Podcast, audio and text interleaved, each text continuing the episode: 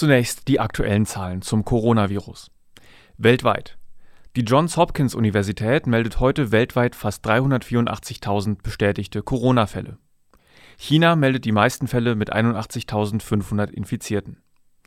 Deutschland ist mit ca. 30.000 bestätigten Fällen das Land mit den fünftmeisten Infizierten.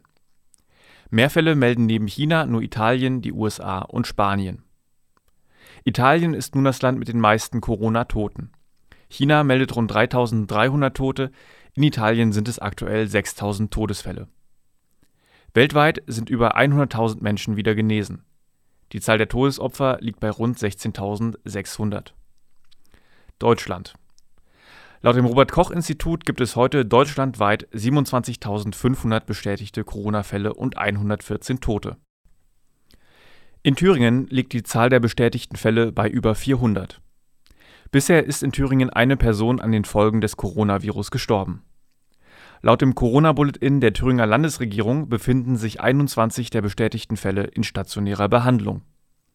In Thüringen sind bisher 33 erkrankte Personen wieder genesen.